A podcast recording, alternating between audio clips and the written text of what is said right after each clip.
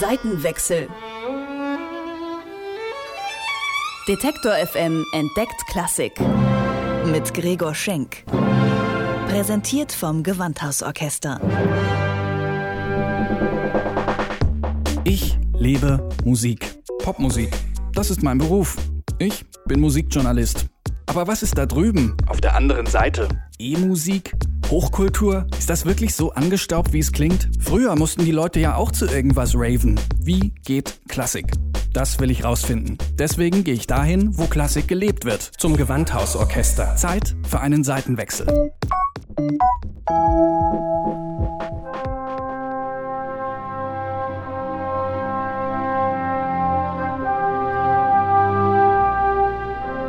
Klassische Musik wird von manchen verehrt wie eine Religion. Der Konzertsaal, der heilige Raum. Wehe, man sitzt nicht still und devot auf seinem Stuhl. Die Komponisten unantastbare Götter. Wer etwas Schlechtes von ihnen behauptet, der betreibt Gotteslästerung. Wenn man genauer hinschaut, ist das natürlich Quatsch. Komponisten sind genauso Menschen, die Fehler machen und deren Karrieren alles andere als geradlinig verlaufen. Sich mit diesen Hintergründen zu beschäftigen, das macht klassische Musik nicht nur für die Zuhörer spannender, sondern auch für die Profimusiker, die sie aufführen. Profimusiker wie Eberhard Spree, Kontrabassist am Gewandhaus zu Leipzig. Er hat sich intensiv mit den Komponisten beschäftigt, die in Leipzig gewirkt haben und die seine Vorgänger im Gewandhausorchester selbst kennengelernt haben. Zum Beispiel Robert Schumann. Der wird zunächst erstmal gar nicht wirklich als Komponist wahrgenommen. Eigentlich ja, jemand, der sein Jurastudium hingeschmissen hatte, jemand, der sein Klavierstudium bei Wieck hingeschmissen hatte und einen Finger ruiniert hatte, der jetzt Redakteur einer Zeitung ist, der außerdem noch komponiert, aber da vor allem Klavierwerke, die schwierig sind und etwas spröde und störrisch. Also als Komponist damals eigentlich keine Rolle gespielt hat. Das ändert sich, als er seine ersten Sinfonien komponiert. Und das fällt genau in die Zeit, in der er Clara Wieck heiratet. Die ist zu der Zeit eine berühmte Pianistin, beruflich viel erfolgreicher als er. Claras Vater sträubt sich, der Ehe zuzustimmen. Er hat Zweifel, dass Schumann eine Familie ernähren kann oder Clara so unterstützen kann, dass sie das Geld verdient. Clara muss die Zustimmung ihres Vaters schließlich einklagen. Vor Gericht sagt er, ich habe meine Tochter nicht zur Hausfrau ausgebildet, ich habe sie zur Virtuosin ausgebildet. Und das sagt er 1840. Ganz moderner Ansatz aus der heutigen Sicht schreibt er noch in der Schule. Also wenn Sie als Frau Klavier spielen wollen, dann stricken Sie nicht. Das macht Ihre Finger steif. Überlassen Sie das anderen Frauen. Sie sind Virtuosen, Sie haben eine andere Ausrichtung. Claras Vater sagt, Schumann soll beweisen, dass er so komponieren kann, dass er damit auch Geld verdienen kann. Schumann sagt, ja, er kann Sinfonien komponieren, aber erst, wenn er Clara geheiratet hat. Und das macht er dann auch. Kurz nach der Hochzeit schreibt er die erste Sinfonie. Im Jahr 1844 reist das Ehepaar Schumann durch Russland. Eine Tournee, auf der die Pianistin Clara die Hauptrolle spielt. Das kratzt am Ego ihres Mannes. Zurück in Leipzig ergeben sich beruflich für ihn nicht die Chancen, auf die er gehofft hat. Er ist völlig frustriert. Das Paar zieht nach Dresden um. In Dresden gingen die Probleme aber weiter, die waren nicht behoben. Sagt Gewandhausdramaturgin Ann-Kathrin Zimmermann. Und die Probleme waren natürlich auch von seiner Persönlichkeit her bedingt. Also er hatte einfach Alkoholprobleme von früh an. Ähm, die wurden phasenweise schlimmer und ähm, dann auch phasenweise wieder besser.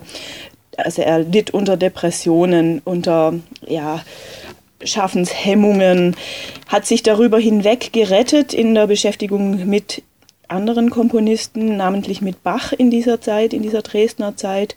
Er schöpft in Dresden neue Kraft und beginnt die Arbeit an seiner zweiten Sinfonie, die Inspiration, die er von anderen Komponisten bekommt, ist für Ann-Kathrin Zimmermann ganz deutlich in dem Werk. Man durchwandert in dieser zweiten Sinfonie so ein bisschen eine Harry Potter-Galerie. Man kommt an diesen ganzen Gemälden, Ahnen der Musikgeschichte vorbei und die werden alle plötzlich lebendig, steigen aus ihren Bildern heraus. An einer Stelle in der Sinfonie kommen sogar die Töne B, A, C, H vor. Und auch an anderen Stellen verweist Schumann auf Bach. Eine andere deutliche Anspielung gibt es auf Beethovens Liederzyklus an die ferne Geliebte. Nehmen Sie hin, denn meine Lieder schreibt er sozusagen als Widmung ins Finale ein. Das rettet die Sinfonie aus vor dem Verstummen quasi. Ähm, kommt ein ganz wunderbarer Moment, wo die Musik wirklich nimmer weiter weiß. Und dann kommt dieser Gedanke von Beethoven daher und rettet den Sinfoniesatz vor dem Verklingen.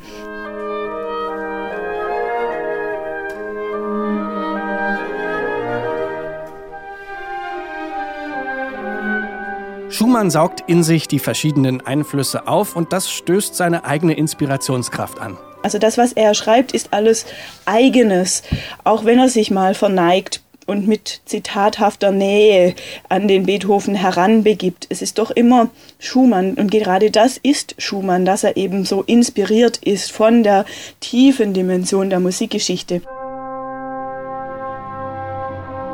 Zu Beginn erklingt ein Fanfarenruf, der sich dann wie ein roter Faden durch die Sinfonie zieht.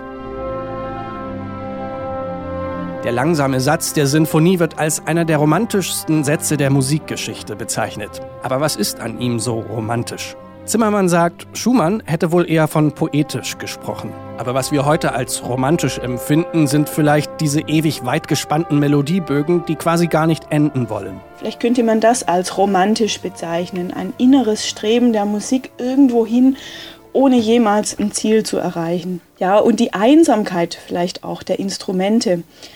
Das ist kein Satz, wo alle zusammen lärmen, sondern ein Satz, wo viele einzelne Individuen in ihrer Nachdenklichkeit, in ihrem ganz individuellen Profil mit ihren ganz besonderen Klangfarben und Gedanken in Erscheinung treten, wie ein einsamer Wanderer in der Landschaft. Robert Schumann hat mit Clara eine starke Stütze an seiner Seite, aber einen weiteren Weggefährten vergrault er sich nach der Aufführung der zweiten Sinfonie.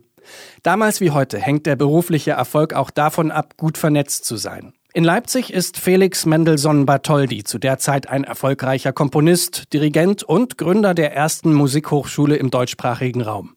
Er fördert Schumann und dirigiert auch die Uraufführung seiner zweiten Sinfonie im Gewandhaus. Erst eine Woche vor dem geplanten Konzert im November 1846 schreibt Schumann aus Dresden, er habe ein Stück fertig zur Aufführung.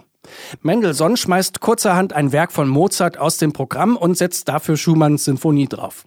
In nur einer Woche muss das Notenmaterial von Dresden nach Leipzig geschickt, von Hand kopiert und einstudiert werden. Die Uraufführung ist nur mäßig erfolgreich. Schumann gibt dafür Mendelssohn die Schuld.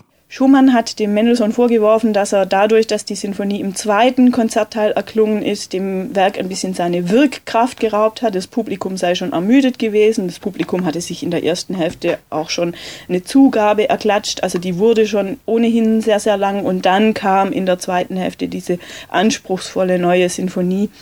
Und Schumann war sich sicher, dass das die Wirkung beeinträchtigt hätte. Mendelssohn schreibt kurz darauf in einem Brief an einen Freund, Schumann habe ihm eine recht hässliche Geschichte eingerührt, über die er kein Wort verlieren wolle.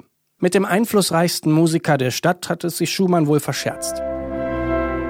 Aus dem Westen kommt dann schließlich ein Jobangebot, das endlich Stabilität bringt. Schumann wird städtischer Musikdirektor in Düsseldorf.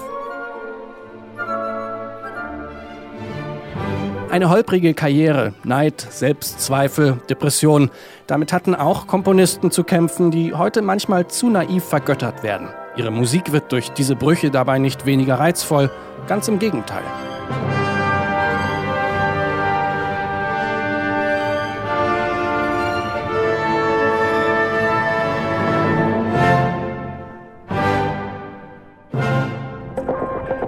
Seitenwechsel